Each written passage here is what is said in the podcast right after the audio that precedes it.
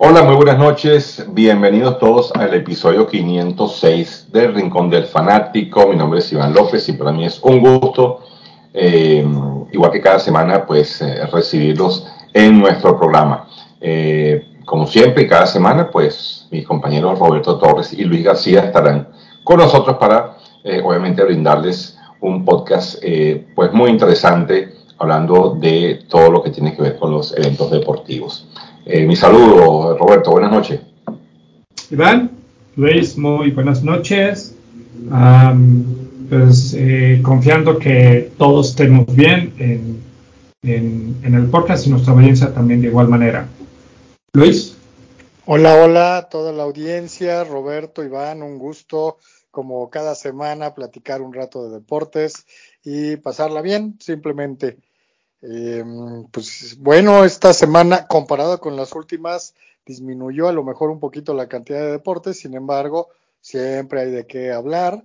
Y este, pues bueno, en lo particular, yo me centraré en darle un repaso, como siempre, a las grandes ligas, posteriormente hablar de la Fórmula 1 y ahora sí entrarle al fútbol americano, a la NFL, que ya abrieron los campos de entrenamiento, ya empieza a haber noticias, ya empieza a haber contrataciones. Por ejemplo, Iván, ¿qué opinas? Que al parecer um, Siki Elliott firmó con los Patriots. No manches. wow, eso sí es un, eso sí es un notición. Este, bueno, lo, lo, lo, hablaremos en la, en la sección de, de NFL, este, porque ahí, eh, como tú dices, Luis, hay noticias calientes que, que vale la pena eh, comentar, ¿no? Así que muy bien. Eh, Roberto, ¿qué nos traes tú para esta semana? Pues mira, realmente es poco. Traigo obviamente el paneo de la MLB, porque me toca. Traigo la cápsula del base y pues seguirlos en sus noticias, la verdad. Solamente eso. Muy bien, eh, yo por mi parte, pues claro, siguiendo con la tónica semanal del, del béisbol, por supuesto. Eh, bueno, hay, hay cosas que comentar en cuanto a fútbol. Está, quiero hablarles del, del Mundial Femenino que se está jugando en estos momentos. Eh, muy, muy interesante, pues todo lo que, lo que se está viviendo en este Mundial Femenino de la FIFA.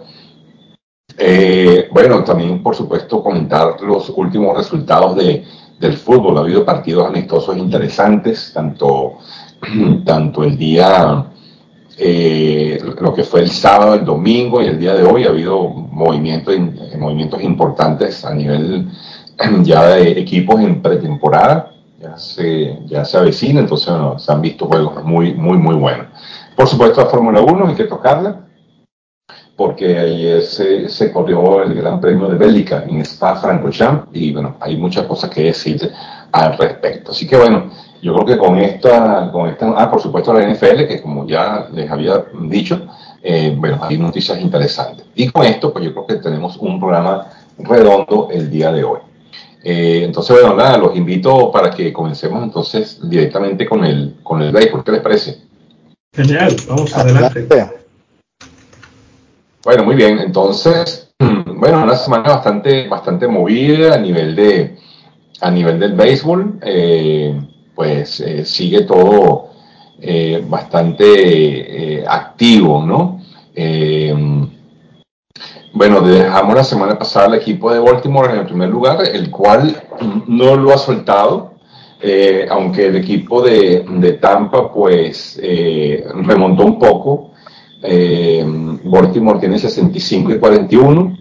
Eh, pues le, propone unas derrotas dolorosas al equipo de los Yankees, cosa que los aleja del los aleja del, de, la, carrera, aun, cuando tienen un récord positivo, pues están en el último lugar de la división. Eh, el equipo de Tampa eh, a juego y medio, ¿ok? El equipo de Tampa sigue con un diferencial de más 139, muy superior al resto de los demás equipos. Le sigue el equipo de Toronto a 6 juegos y medio, los Mediarrojas a 8 y medio y los Yankees que todavía no consiguen la senda ganadora. Eh, se habla mucho hay muchos rumores de cambio, este, muchachos, les participo. Se habla mucho de que quieren cambiar a Gleyber Torres, el segunda base venezolano. Este, se ha hablado mucho de un trade con los Marlins de Miami eh, para traerse a dos lanzadores, porque la verdad es que la temporada tan mala que ha tenido Luis Severino, eh, aunado a la de eh, Domingo Germán, pues eso deja a los Yankees con un cuerpo de riboles pues bastante, bastante debilitado. Aun cuando ya empezó a, a jugar eh, Carlos Rodón, que fue el, el pitcher que contrataron en la agencia libre, pues los Yankees están pasando por un momento bastante desagradable. Eh, ya se incorporó Aaron, Aaron, Josh, que se vino de una lesión en el, en el, dedo del pie. Y bueno, esperemos que el equipo tenga un poquitico de luz al final del túnel. ¿Ok? Entonces, bueno, seguimos con, el, con la central. La central no ha tenido ningún tipo de movimiento. Minnesota sigue adelante, pero a medio juego tiene el equipo de, de Cleveland que está dando, está dando lucha y tuvo una semana positiva en cuanto a los últimos 10 partidos jugados. Le siguen Detroit a 6 y medio, Chicago Cubs, perdón, Chicago White Sox a 11 y Kansas City Royals a 22 juegos de la punta, con 32 y 75. Este equipo está para mí eliminado. Y en el oeste, pues bueno, los Rangers este, siguen, dando, siguen dando de qué hablar. Eh, 60 y 46, Houston eh, está a un solo juego, ¿ok? Eh, Texas tuvo una semana mala, perdieron, ganaron solamente tres de los últimos 10 y eso hizo que Houston pues se le, se le despegara. Ahí pues en ese partido, vino un partido donde, donde eh, Texas masacró a Houston y, y, hubo un problema ahí en las, hubo un problema en las bancas, ahí se vaciaron las bancas por un, un roque pero que pegó a Adonis, Adonis García y parece como que, como decimos vulgarmente, hizo, hizo un perreo eh, con el con el honrón y algo le reclamó el queso. Total que se vaciaron las bancas y bueno, como estos dos equipos están peleando por ese puesto en la, en la división del oeste, pues eh, eso hace que se torne bastante, bastante interesante ¿no? lo que está pasando en el oeste.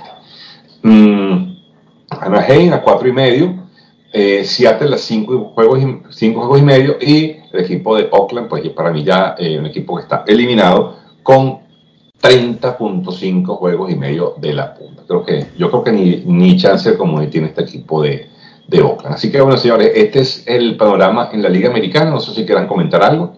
Sí, yo claro que voy a comentar y, y es de Houston y es importante de Texas. La semana pasada hubo la serie entre ambos equipos.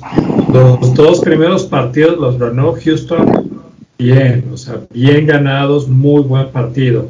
El tercer partido lo ganó Texas, arrasó, arrasó contra Houston, le puso una madrina impresionante, pero algo que tenemos que leer aquí es que Houston estaba tres juegos la semana pasada y ahora Houston está a un solo juego.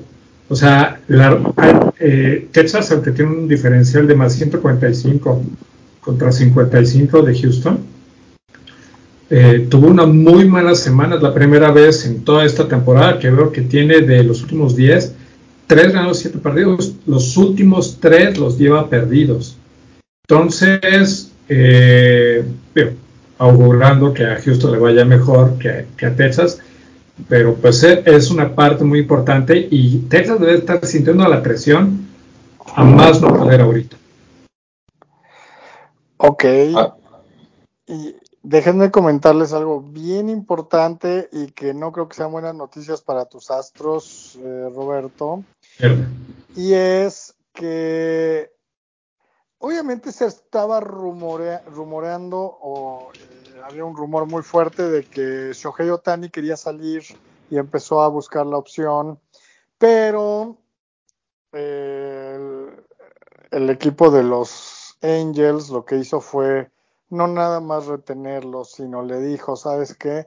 Vamos a reforzar para ver si esta misma temporada podemos, podemos este, calificar. Y entonces, eh, lo que hizo fue que... ¿Luis? Mande, mande. Ah, no, perdón, si te había perdido. Continúa, por favor. Ah, ok. Este, pues resulta que, eh, que, los Angels de Los Ángeles eh, hicieron algunos movimientos importantes. Por ejemplo, se trajeron eh, a Lucas Giolito, este pitcher cumplidor que ya lleva unos cuatro años, cinco años y que era como un, muy buen eh, candidato a, dar el estirón. Nunca lo dio, pero ha sido cumplidor. Entonces trajeron a, este abridor, Lucas Giolito, y así Shohei Otani ya no está solito. Y por el otro lado, se contrataron a buenos bateadores, CJ Cron, este primera base, a Randall Grishuk, también se lo trajeron, él es right fielder. Eh, es decir, los Angels de los Ángeles están haciendo bien las cosas y pueden em, eh, combatir e incluso hasta arrancar la división a Houston o a Texas. Pero no nada más pasó eso, sino también Texas se reforzó. Y se reforzó primero contratando a nada más ni nada menos que, o cambiando más bien a, a Mark Scherzer de los Mets, que esto también nos habla de que los Mets ya dieron por perdida su temporada. Creo que los Mets y los padres han empezado a, ofrecer y a dar a sus jugadores más importantes, o por lo menos a los que tienen contratos fuertes, ¿no? Entonces, primero se trajeron a Mark Scherzer y, final, y posteriormente contrataron a Jordan Montgomery. Este pitcher que si bien es eh, medianón, no es un gran pitcher, pero tiene mucha experiencia, ha estado en muchos equipos, eh, en los Yankees, en los Cachorro Cubs, últimamente estaba en los San Luis Cardinals y acaban con esos dos pitchers de reforzar a este, su, cuadro de su, eh, roster de picheo, ¿no? Eh, cosa que no vi que Houston hiciera. Entonces creo que se le va a poner de color de hormiga, aunque esta, esta semana se emparejaron un poco, se va a poner buena esta división y de aquí al final va a estar muy parejo. ¿Qué opinan? No sé si sabían y qué opinan. Vas, Iván, por favor. No, no, no, no, la, verdad es que lo que iba a decir es que, bueno, eso, eso sí, yo había escuchado ese, ese movimiento de Mark Scherzer a Texas, este sí lo había escuchado. Y bueno, Roberto, Houston va a tener que hacer algo porque con, con esos trades que hizo Texas y, y, Los Ángeles, eh, eso, eso eh, eh, está, mandando, está mandando un mensaje a Houston. Entonces, bueno, eh, importante ver qué va a hacer la gerencia. ¿Qué crees tú que puedan hacer? Pues a ver, mira, en principio creo que Houston no está siendo tan agresivo con con, eh, con los trades, como ha sido en años anteriores, cuando se jaló a Gary Cole, a Verlander, eh, no creo cómo se Roberto no, Beltrán era el, el, boxeador, pero em, al cerrador, hoy en día no lo veo, pero por ahí leí una noticia que quiere jalarse a Verlander otra vez y digo, puta, no manches.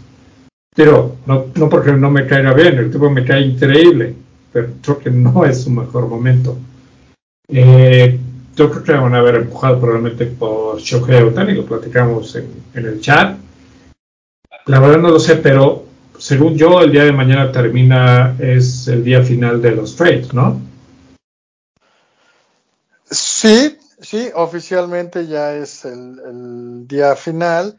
Y pues la única contratación, a mi juicio, relevante es eh, que cambiaron a Kendall Graveman, un cerrador ya de varios años, sin ser de primera línea, pero que puede ayudarles en el bullpen que les hace falta. Pero para mí eh, necesitaban sí o sí un abridor, ¿no?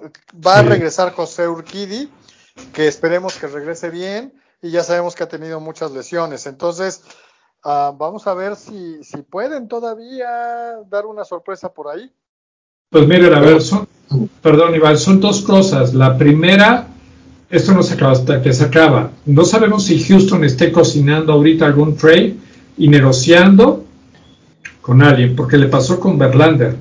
La historia con Verlander cuando llegó en el 2017 fue que faltando una hora para que se cerrara el registro, le habló el agente Verlander a Verlander para decirle, oye, Houston quiere que estés, tienes que decidir en 40 minutos porque, ya sabemos, ¿no? Verlander platica con su novia y dice, bueno, pues va adelante, aunque si llegamos a la Serie Mundial y nos vamos al séptimo juego, al día siguiente nos pasamos en Italia. Y, y este sí fue real porque se van hasta los siete juegos y no celebró con el equipo porque se iban a su, luna a su boda. Pero bueno, es, es el primero por el cual creo que Houston todavía tiene oportunidad para hacerlo. Estoy de acuerdo que necesitamos un, pues, un starting pitcher, probablemente necesitemos un, un relevista. El problema es que no importa qué es lo que traigamos, la ofensiva de Houston no es tan agresiva y no es tan productiva como en años anteriores.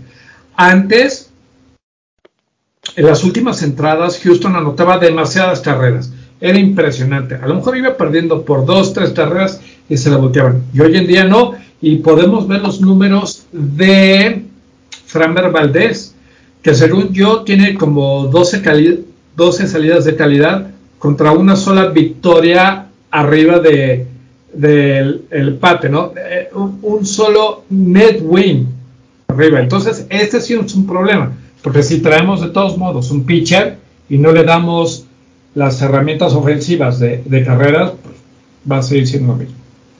Iván. Eh, sí, bueno, te iba a decir que este, el equipo de los Padres de San Diego quiere hacer un trade, o sea, está dando a Blake Snell. Es un buen, es un buen zurdo yo creo que, yo creo que, yo creo que Houston pudiese intentar tomarlo.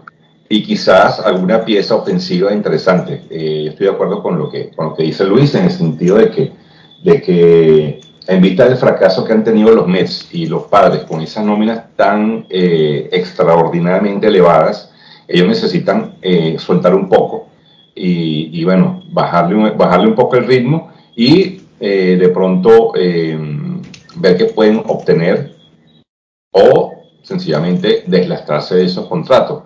Y bueno, un equipo como Houston que, que está en la pelea y que ve como sus vecinos, es decir, uno por encima y uno por debajo, porque Los Ángeles están por debajo y Texas está por arriba, que se están reforzando. Yo creo que ese mensaje tiene que, la gerencia tiene que tomarlo en cuenta y bueno, ahí tienes el caso de Snell. Snell sería una, una, una adición muy interesante para Houston, es un pitcher zurdo eh, y me parece que deberían ir por él. Esa es una opinión pues muy personal. Muy bien. Pues sí, pues vamos a darle seguimiento que van a ser dos meses muy buenos ahí en la, eh, en, tanto en la eh, división este como en la oeste de la americana.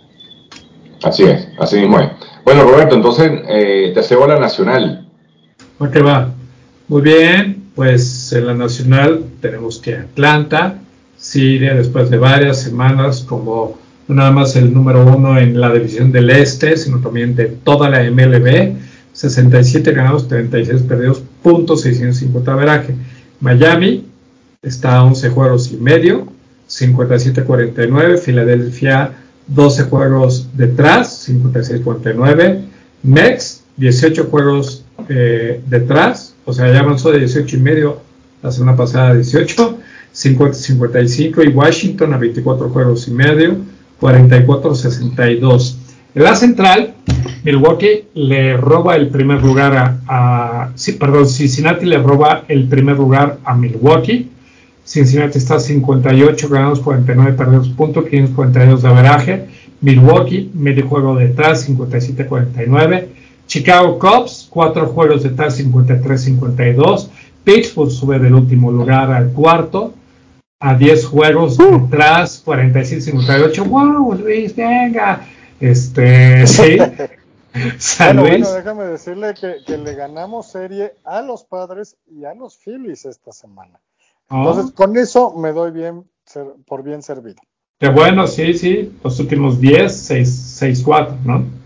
Sí. Y bueno, San Luis, 11 juegos detrás, 47-60. Y nos vamos con la división del oeste. Dodgers sigue en primer lugar, 59 ganados, 45 perdidos, punto 567 de. San Francisco, dos juegos detrás, 58-48. Arizona, cuatro juegos detrás, 56-50. San Diego, ocho juegos detrás, 52-54. Y Colorado, 18 juegos y medio detrás, 41-64. Este es el panel de la Nacional, señores. Bueno, eh, increíble como Arizona, luego de punteando, este, se ha caído estrepitosamente. Era de esperarse. Realmente yo sabía que este equipo no iba a aguantar el ritmo y obviamente pues eh, se cayó. Era de esperarse. Pero San Diego se ve muy mal, a pesar de que está eh, a ocho juegos. wow, con esa nómina no tiene sentido que estén en esa posición. y bueno, San Francisco ha subido también, ha hecho un buen trabajo. La división central, pues muy mediocre.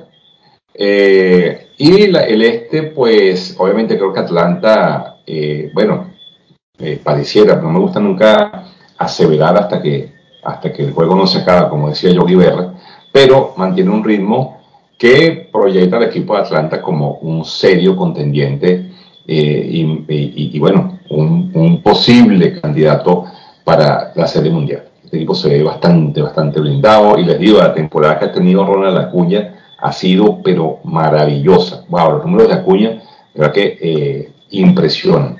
Así que este equipo se ve muy fuerte. Eh, y, bueno, eh, hay que ver cuál va a ser el, el, final de toda esta historia cuando estemos en el mes de septiembre. ¿Qué opinas, Luis?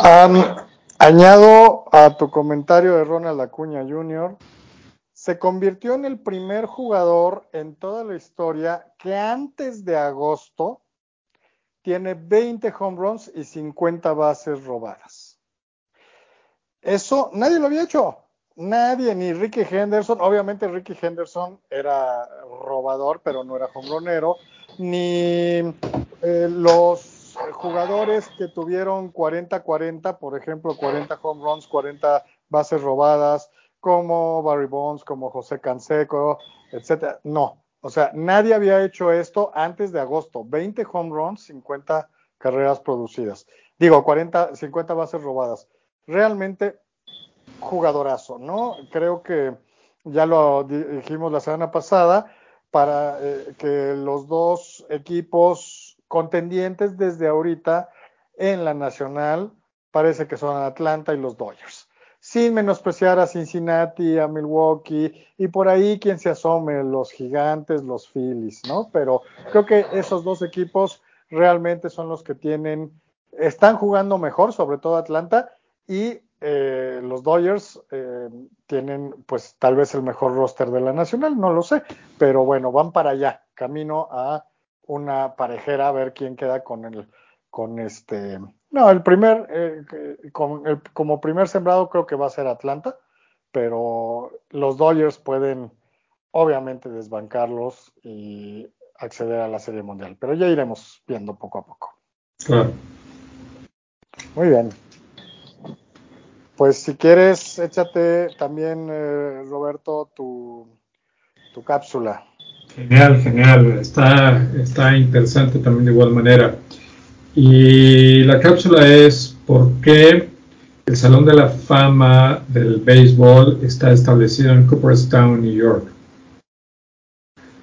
Eh, pues resulta que este Salón de la Fama está en el noroeste del estado de Nueva York.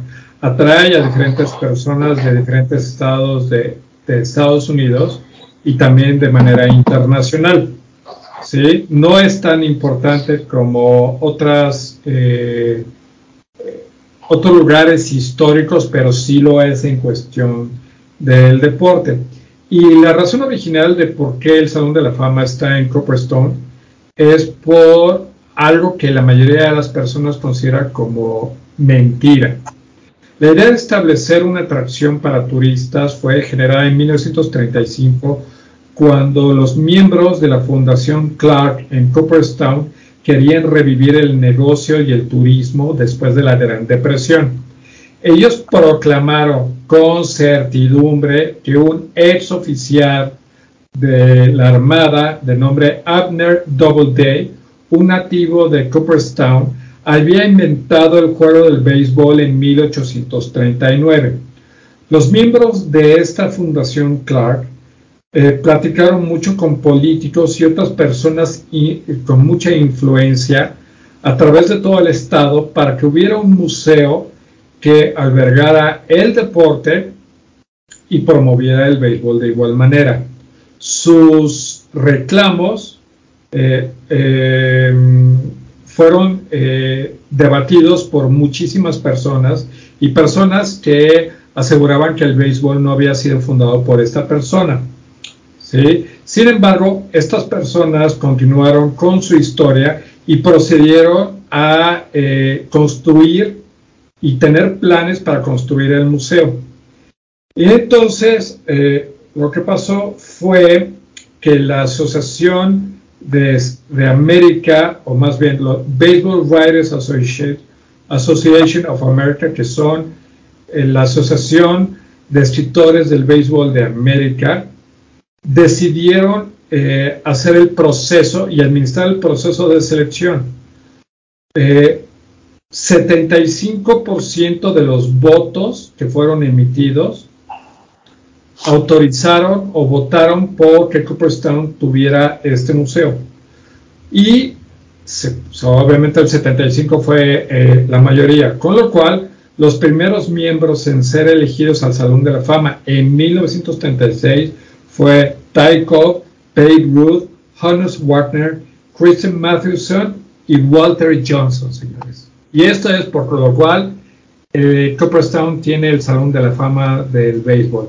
¿Cómo ven? Pues bien, bien. Eh, me parece que que esté en Nueva York, pues hace que hace sentido, ¿no? O sea, no es como como en, la, NFL está en Canton, Ohio. Pero además el Salón de la Fama de la FIFA o del fútbol mundial está en Pachuca, México. ¿no? Sí. Entonces, nada, pues eh, digo, no sé si, si este si, si Cooperstown está eh, cerca de la ciudad de Nueva York o dentro de la ciudad de Nueva York o es en el estado, nada más, ¿no? O sea, como, como una ciudad o un pueblo pequeño. Es un pueblo pequeño, o creo, pero está en el norte de Nueva York, o sea, del estado, no, no de la ciudad. Así es. Sí, sí. Ya. Ok. Muy bien, pues este. Bien, buena, buena cápsula. Sí, y la próxima semana lo que voy a platicar es por qué todos los inducidos en 1936 fueron seleccionados justamente para ser inducidos al Salón de la Fama. Pero bueno, esa fue la cápsula, señores. Excelente.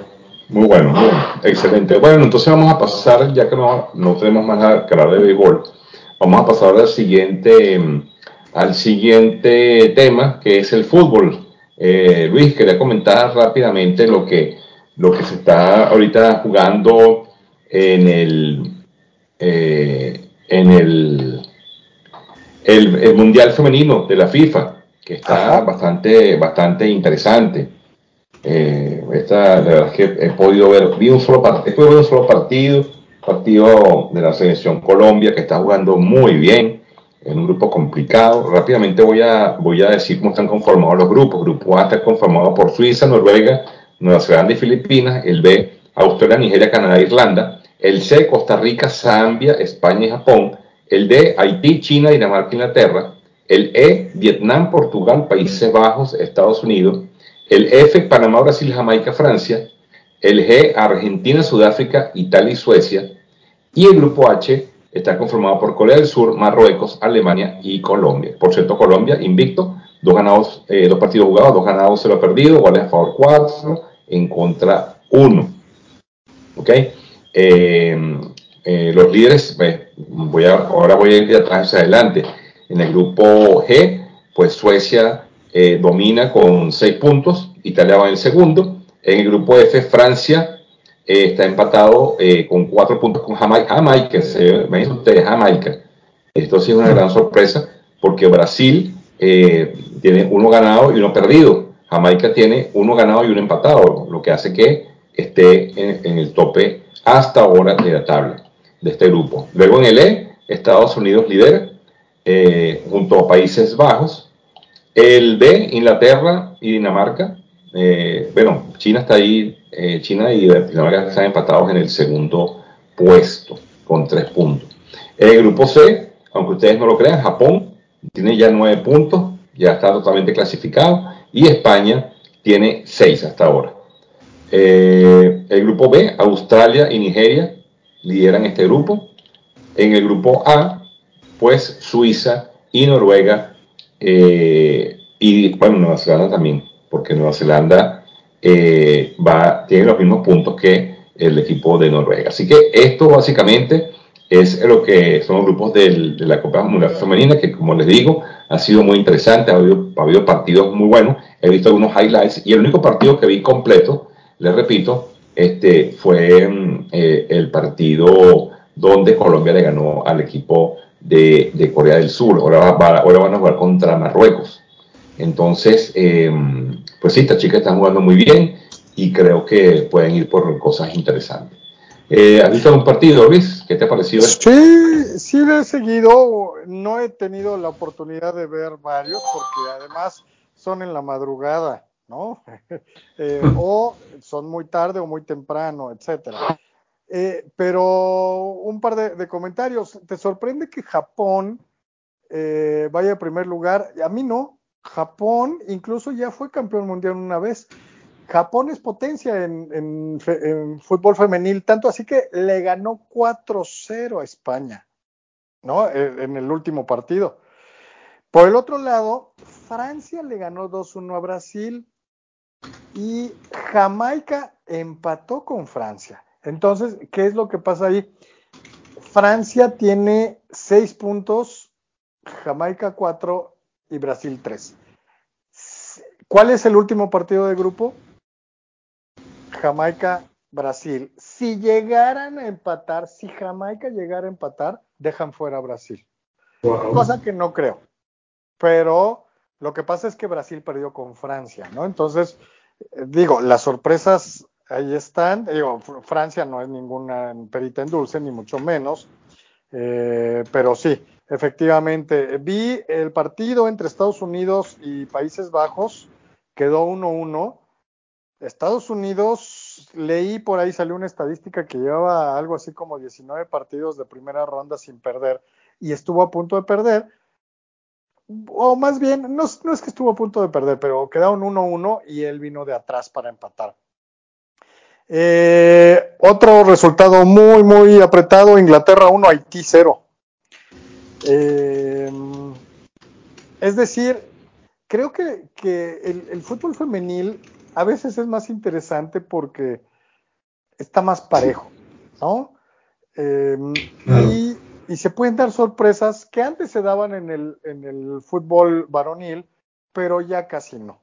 Entonces, eh, está bien, está padre, eh, y pues vamos a, seguir, sobre todo ya la fase de, de eliminación directa, una vez que pasan los dos de cada grupo, es donde se pone bueno.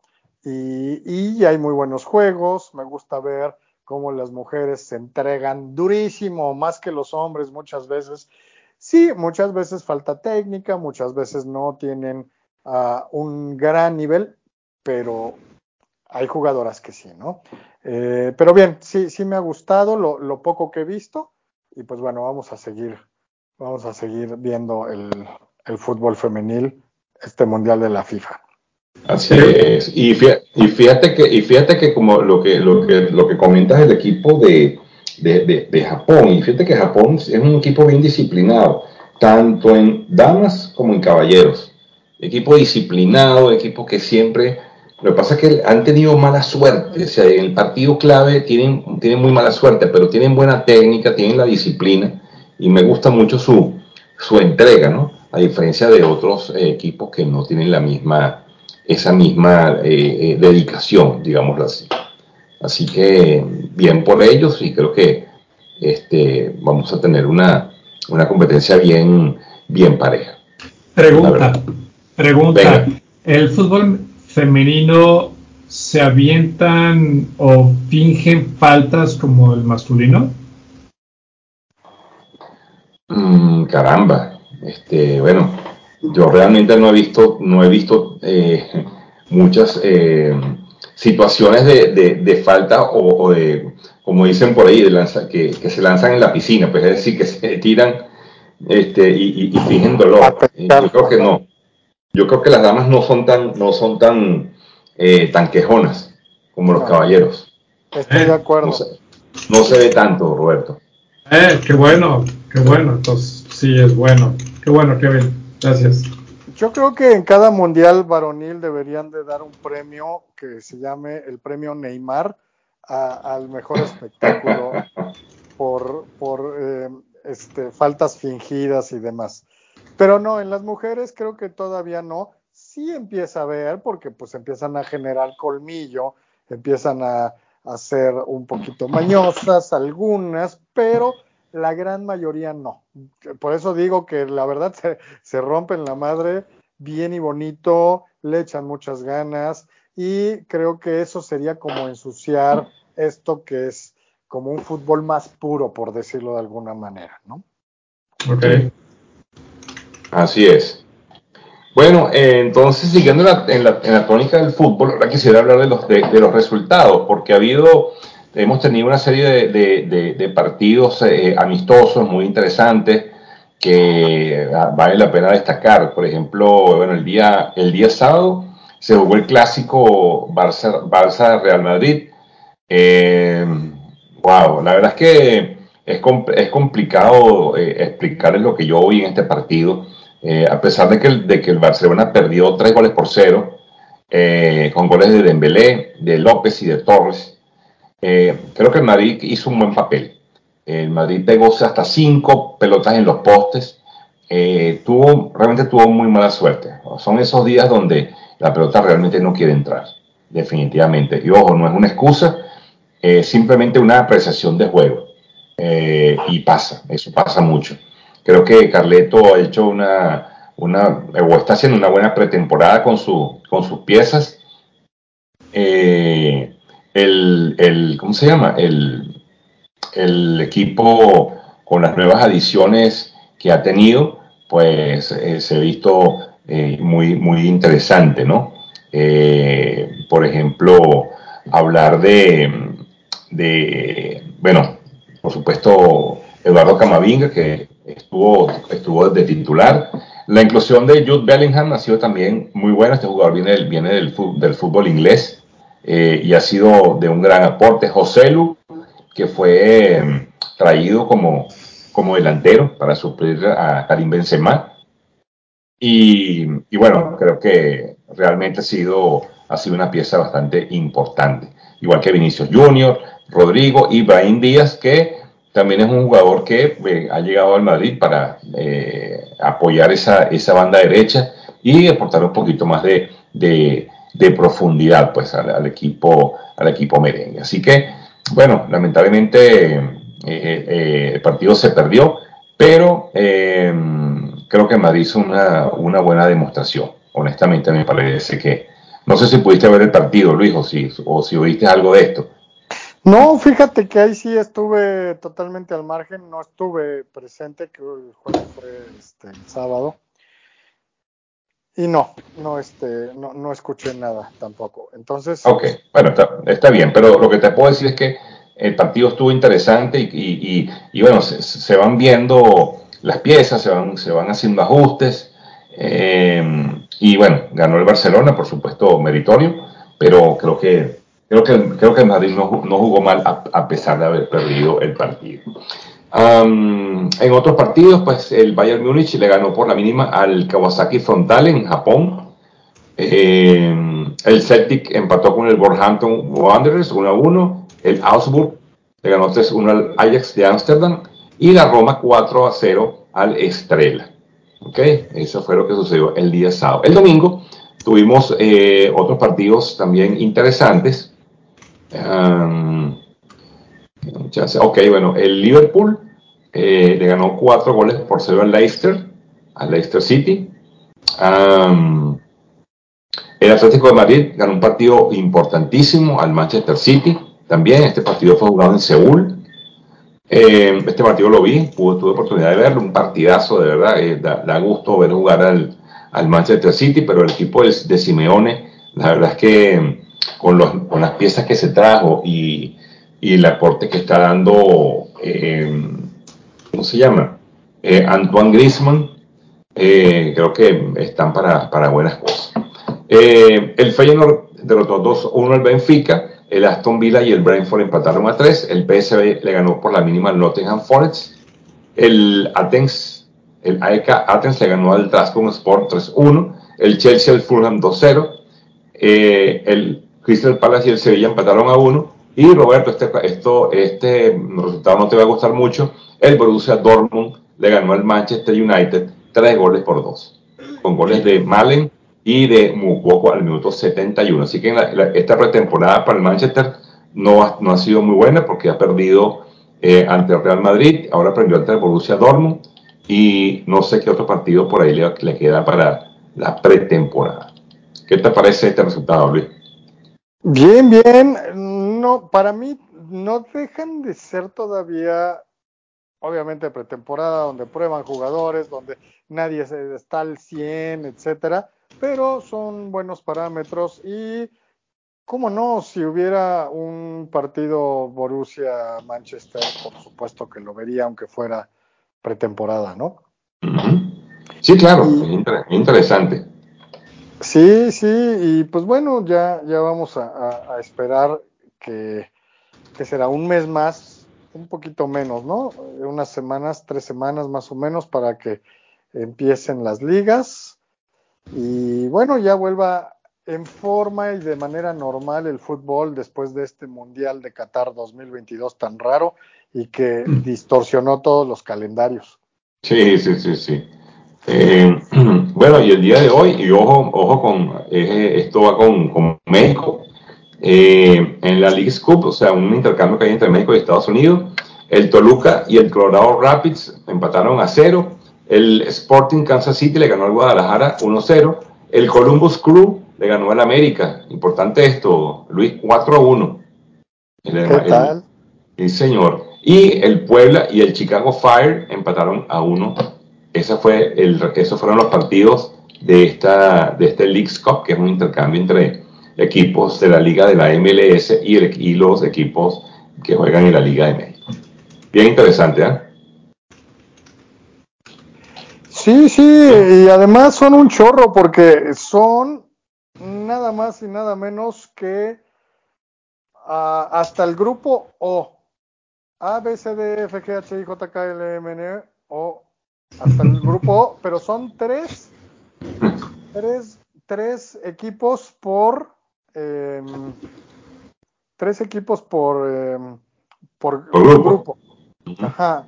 Entonces, pues bueno, vamos a ver de cómo se desarrolla la segunda etapa, que ahorita creo que nada más es un mes, no van a jugar todos, sino ya después van a hacer, eh, pues van a ir calificando y van a jugar, me imagino que mientras está los juegos de las propias ligas, porque ahorita separaron ambas ligas.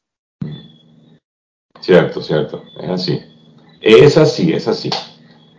Bueno, muy bien. Entonces, eh, bueno, es todo lo que quería comentar de fútbol. Ya nos pusimos un poquito al tanto con, con esto. Eh, y bueno, ya para concluir, debo comentar que la, la, novela con Kylian Mbappé sigue, sigue presente. Este, son muchísimos los rumores que dicen que, mm, está esperando final, finalizar contrato o eh, ver cómo va a ser el Paris Saint Germain para eh, cuadrar el precio final con el que Kylian Mbappé probablemente este, se vaya para el Real Madrid. Esta es una novela pues que ya tiene, tiene varios años sonando y creo que Florentino Pérez tiene entre cejas y cejas traerse al jugador francés para, para el Real Madrid. Esto, esto es una noticia que, que, bueno, siempre ha estado presente, se ha rumorado mucho, pero creo que finalmente esto se va a llevar a, cabo.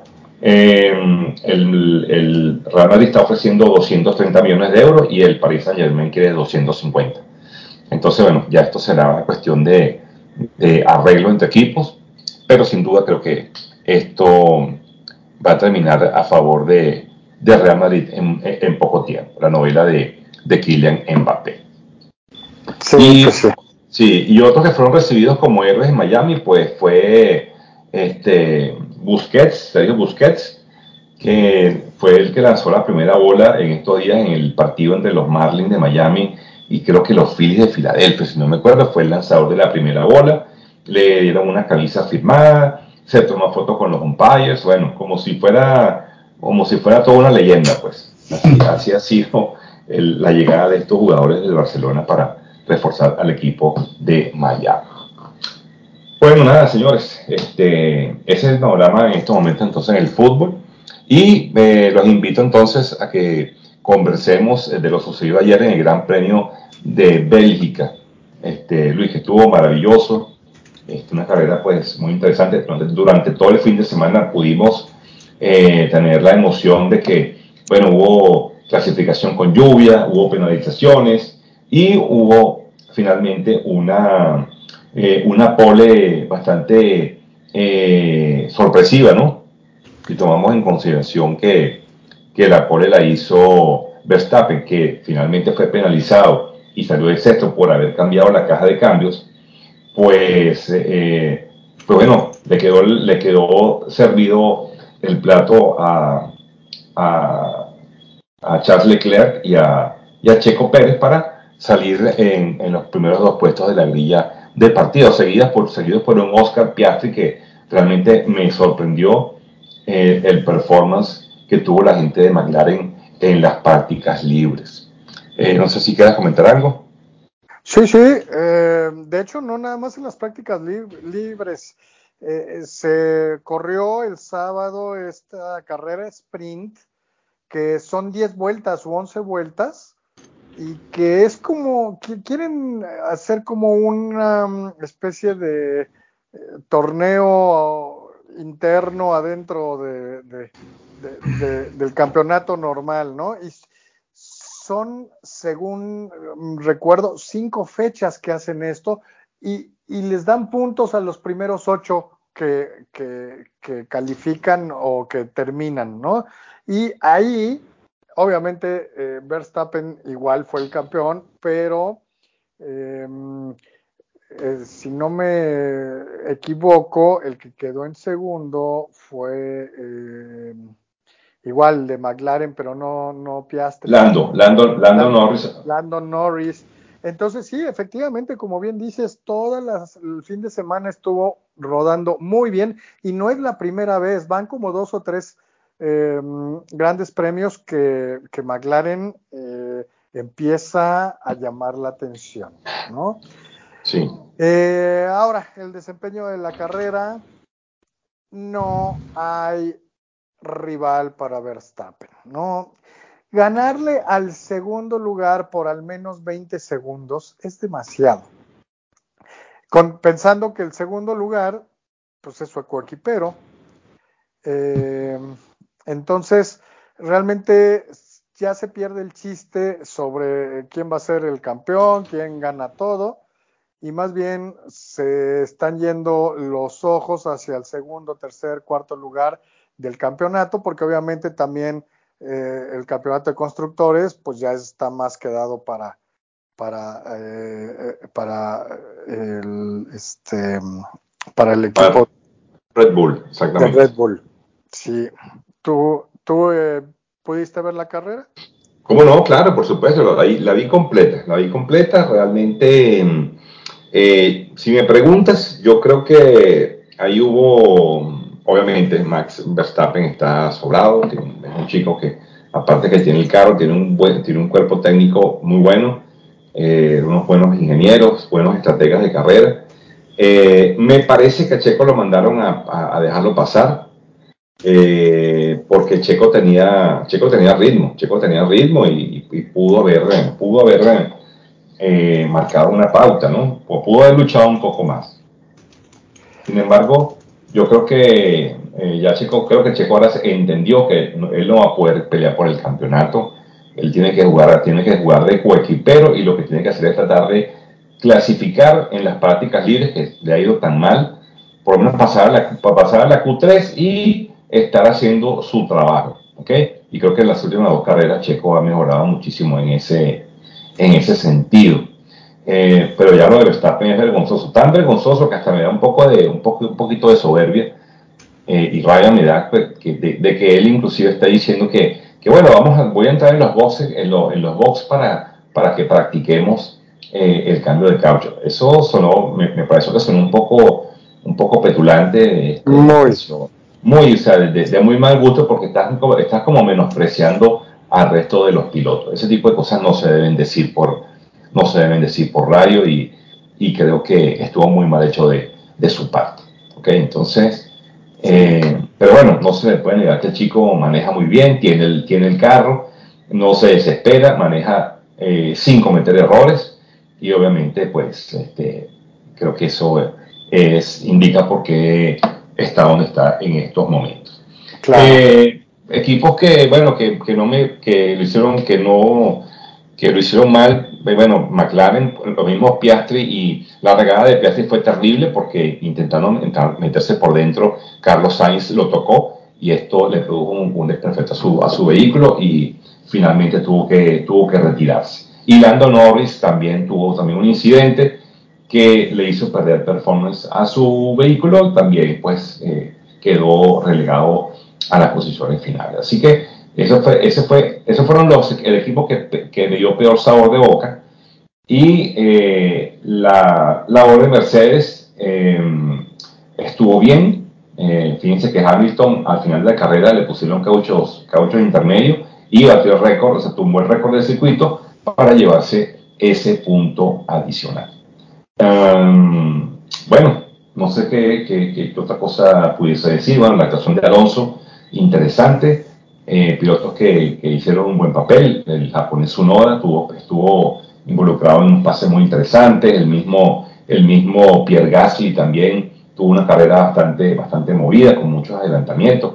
Creo que fue un, creo que fue un fin de semana vistoso. Eh, y afortunadamente la lluvia no dañó el, Gran Premio, porque ustedes saben que siempre llueve en este es una, un circuito donde generalmente las condiciones atmosféricas suelen ser bastante bastante mal.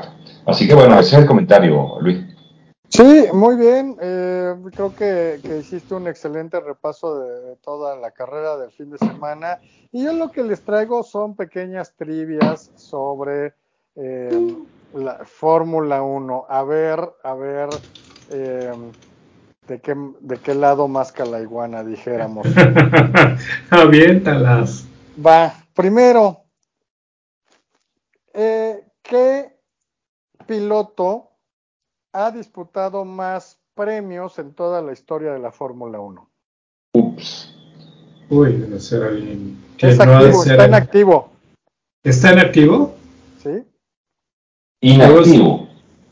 Está en activo. En activo, o sea, está manejando, piloteando. Yo diría que tendría que ser uno medianón, de ahí podría estar entre Richardo o uno ganador Lewis Hamilton. ¿Y tú, Iván, qué opinas? Eh, mira, yo, mm, hay muchos pilotos jóvenes que no creo que tengan, yo, mira, yo me, atrevería a decir que eso puede estar entre, entre Richardo, entre Hamilton y entre Valtteri Bottas. Ok, Fernando Alonso oh, claro. ha 370 carreras. Claro, claro, como no pensé en Alonso.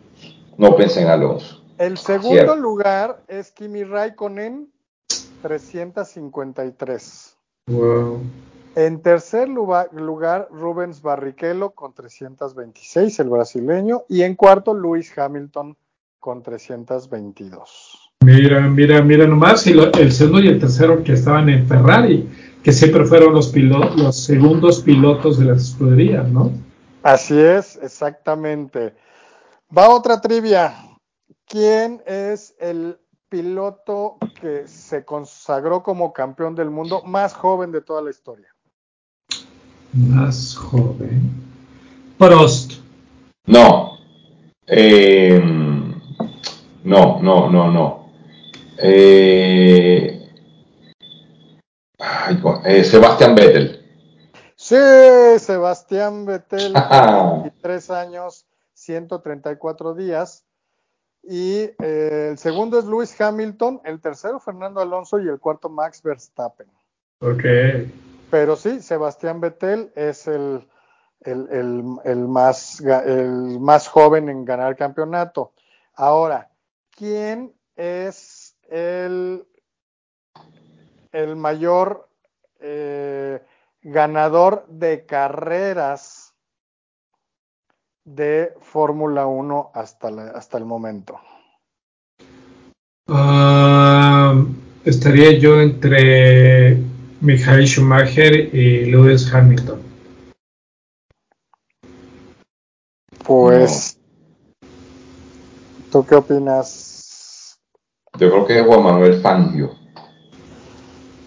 No, justamente es como, como dijo eh, Roberto, pero al revés. Lewis Hamilton, 103 triunfos y eh, Schumacher, 91.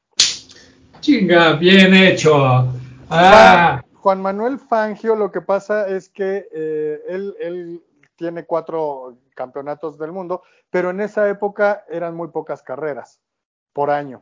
Entonces, eh, está lejos, déjenme ahorita ver si por ahí encuentro, eh, está lejos de, de, de, los campeones, de las carreras ganadas.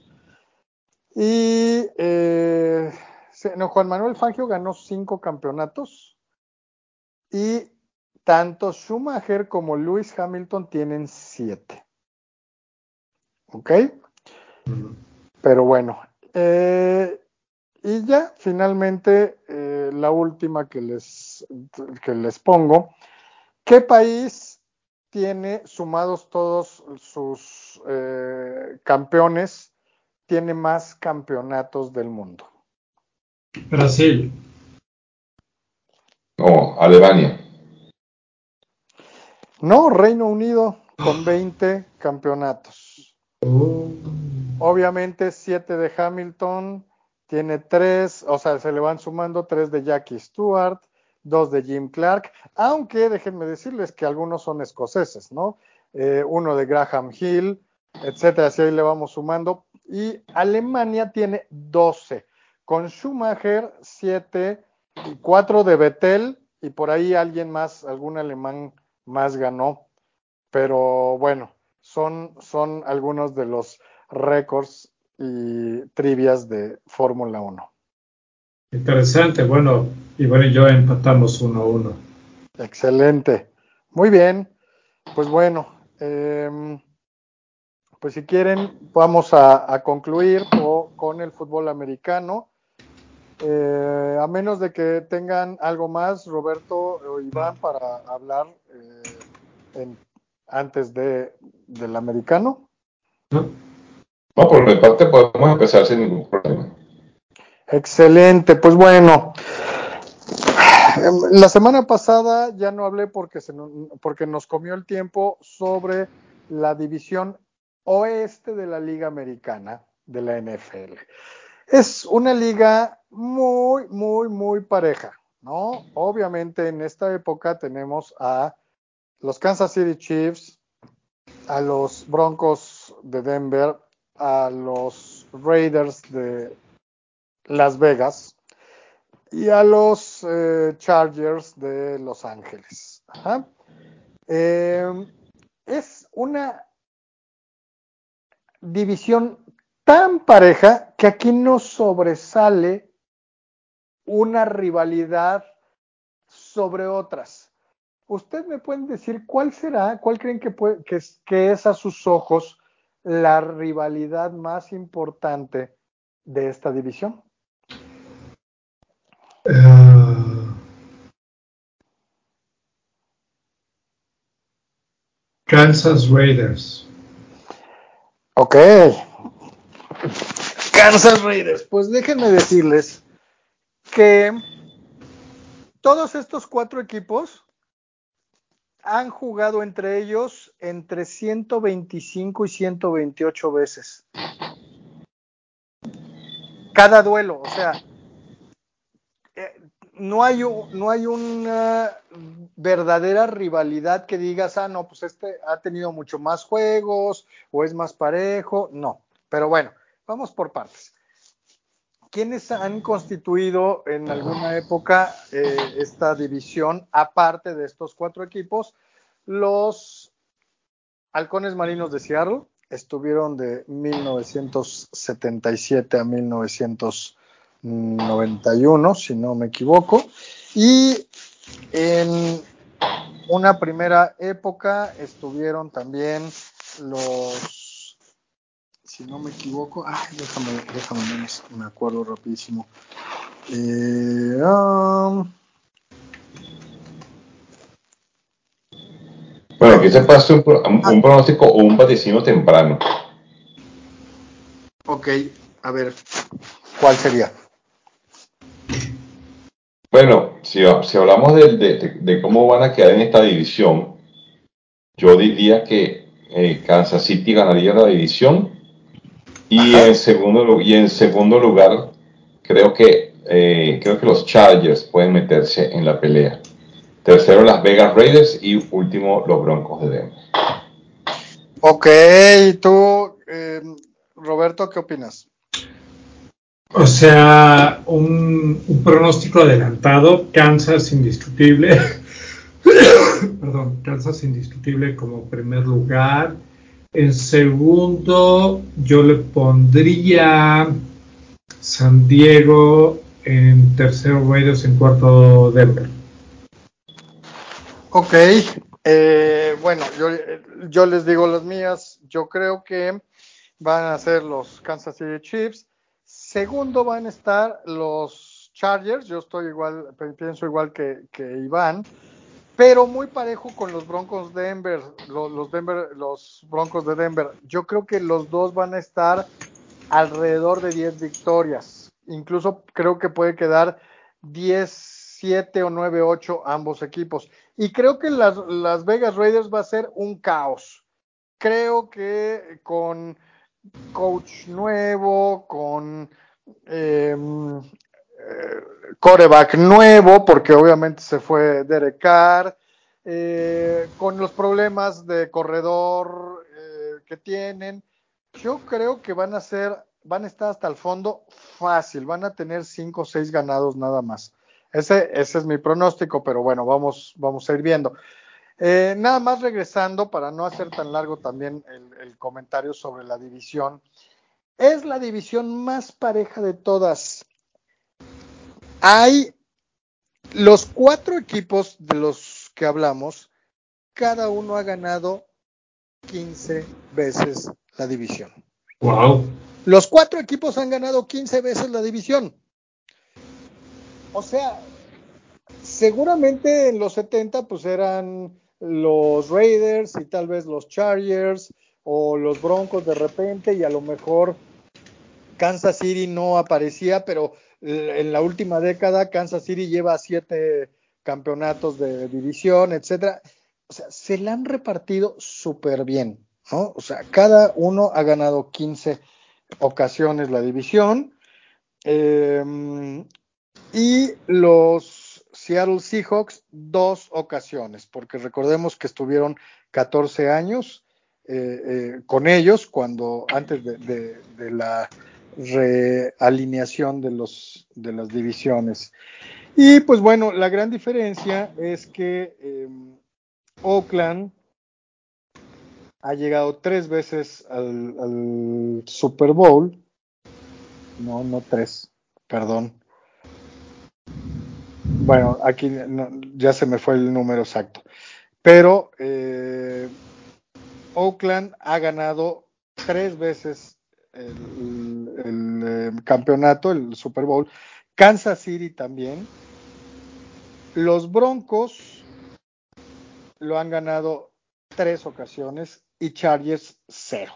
¿no? Eh, la gran diferencia de esta, de esta división pues es que ha habido tres campeones, pero los Chargers no han podido. Llegaron una sola vez al Super Bowl y fueron masacrados por los 49 de San Francisco, por ahí en los 90. No sé si te acordarás, Roberto, que nos dejaron fuera, ¿no? Eh, eh, que San Diego le ganó a Pittsburgh el juego de campeonato y, no dio pelea contra San Francisco y esa es la única ocasión que los Chargers llegaron. Eh, pero bueno, ¿no? Es una división muy, muy, muy pareja y creo que en esta ocasión los, los Chiefs van a seguir siendo los campeones con Mahomes, con Travis Kelsey, con Reed a la cabeza y tanto Chargers como Broncos aspiran a pelear playoffs. Pero siendo sincero, veo más fuertes a, otro, a otros equipos, incluido los Steelers. Entonces, no creo que califiquen eh, más que los Chiefs en esta división. Ese es mi pronóstico. Pues sí, va muy de la mano. Sí, sí, sí, porque no necesariamente llegar en segundo lugar te da el, pase automático a playoffs. Puede ser que otra división tenga en los tres primeros eh, equipos aquellos que van a ir al, el segundo y el tercero a los playoffs. Sí, vamos nomás. Así es, así es. Pues bueno, eh, empiezan los campamentos de, ya los equipos ya, ya no son campamentos, ya empiezan a jugar. Eh, se equipan a partir de la próxima semana y ya empieza a haber contacto. Y em, pues bueno, también van a empezar a ver seguramente alguna que otra lesión que nos va a poner los pelos de punta. Eh, pero, pues bueno, ya empieza a haber alguna que otra noticia de nuestra querida NFL. Hay que ponernos listos para la eh, para las ligas de fantasy que, que, son atractivas, que nos hacen meternos más al, al, al, deporte como tal. Y pues bueno, ¿qué, ¿qué esperan? ¿Qué esperan este año ustedes de, del NFL? Igual. Pues mira, eh, yo aspiro que sea una temporada competitiva, que haya, que haya movimientos, que se juegue, que con todos estos trades que ha habido, pues, eh, pues tengamos una, una campaña llena de, mucha emoción y mucha eh, alternabilidad. Yo creo que no va a ser, no, creo que no vamos a tener equipos tan dominantes porque ha habido muchos movimientos y, yo, yo aspiro que sea eh, una, una temporada buena.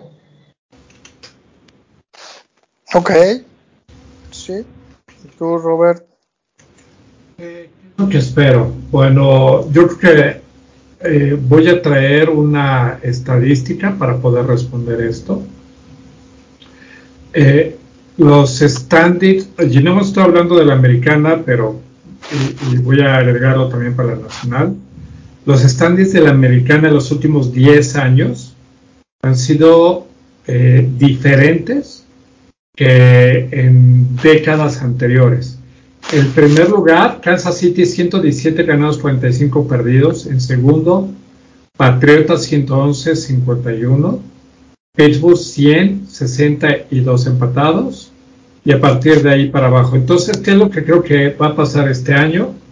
Eh, creo que se están consolidando equipos que en años anteriores no eran tan buenos, tenían marcas perdedoras. O sea, por ejemplo, Kansas, que ha llegado a tres Super Bowls y ha ganado dos. Eh, Patriotas yendo al declive. Pittsburgh tratando de mantenerse con las garras.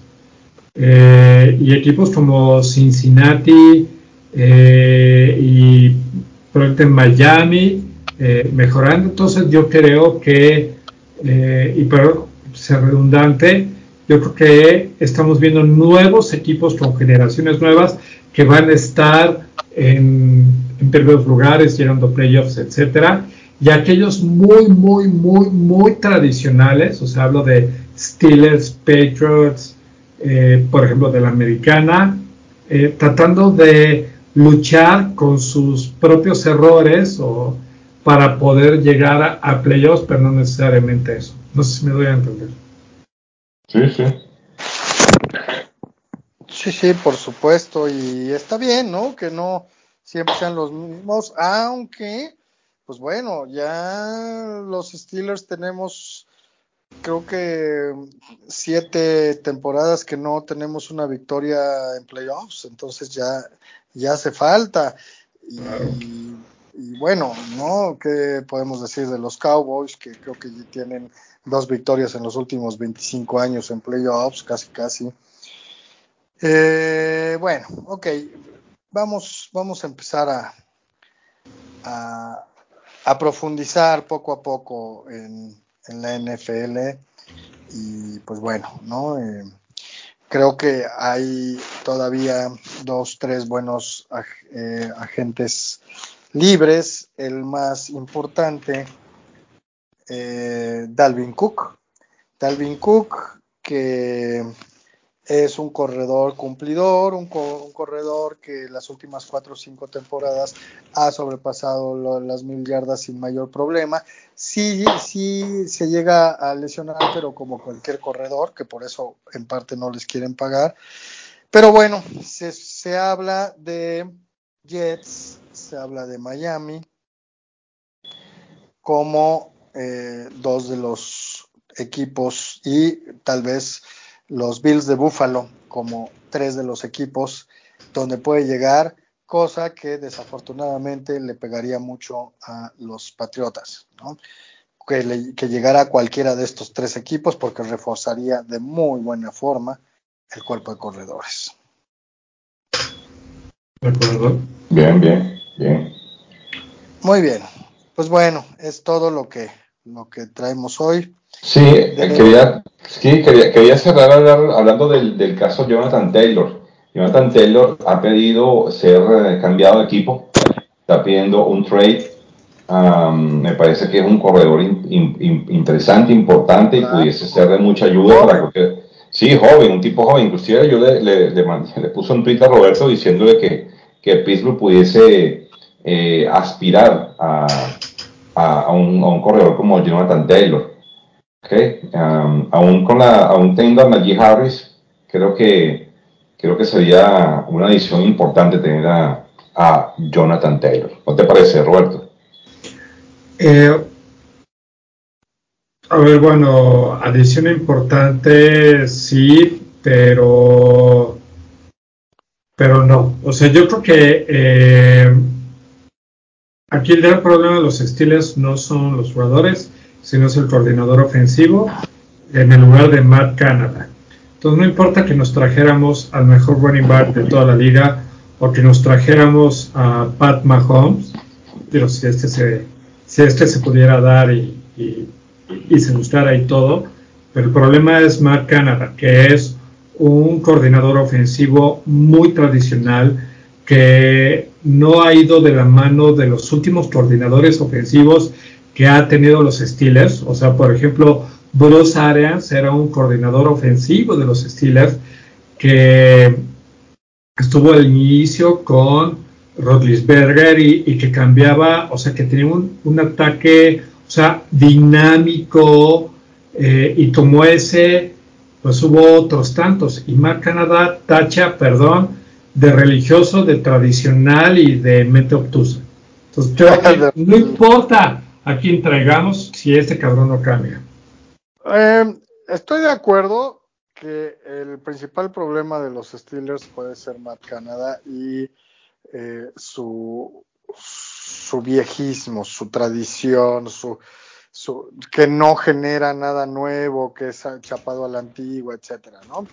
Pero claro que un corredor como Jonathan Taylor te puede dar una dos victorias más, te puede dar eh, un nivel de juego que preocupe más a los contrarios y estaría excelente, ¿no? Pero Dudo mucho que lo hagan. Los Steelers generalmente no son tan agresivos, aunque bueno, han tenido una buena agencia libre. acaban de contratar al ex linebacker de los Tampa Bay Buccaneers, Quan Alexander, eh, que, por supuesto que va a reforzar ese, ese cuerpo de linebackers, eh, pero dudo mucho que teniendo ahí a Najee Harris eh, pudieran buscar a Jonathan Taylor. En, especial cuando Najee Harris fue el pick de primera ronda hace tres temporadas. Eh, tú no sueltas eh, tan fácil a un pick de primera ronda eh, y además una posición tan complicada, tan lesionada como ya la platicamos la semana pasada, por otro. Así es. Sí, bueno, muy bien. Bueno, señores, si no tienen más, nada que decir, creo que pudiésemos dar por terminado el podcast por el día de hoy. Eh, por, lo más interesante, como lo dije al principio, pues bueno, pues encantadísimo de, haber compartido este podcast con ustedes. Bueno, como yo inicié el podcast, yo lo voy a cerrar, así que les voy dando la palabra eh, primero, eh, primero Luis y eh, concluyo con Roberto. Pues compañeros, amigos, como siempre, un placer estar con ustedes. Fue un buen podcast, siempre hay información y pues que tengan excelente semana. Nos vemos eh, la próxima y que estén muy bien.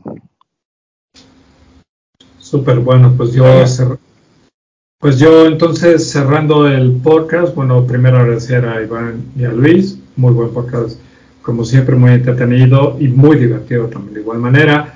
Agradecerle a nuestra audiencia que nos siga semana tras semana. Comentarles eh, que, como tal, Spotify, Google Podcast, Apple Podcast, Tuning, Stitcher y la página web en Tumblr, por ahí nos pueden escuchar. Por favor, déjenos un comentario, por favor, déjenos una calificación y comparten en sus redes sociales. Y bueno, eh, ya con esto, nos podemos cerrar. Gracias, buenas noches, bye bye. Chao. Bye.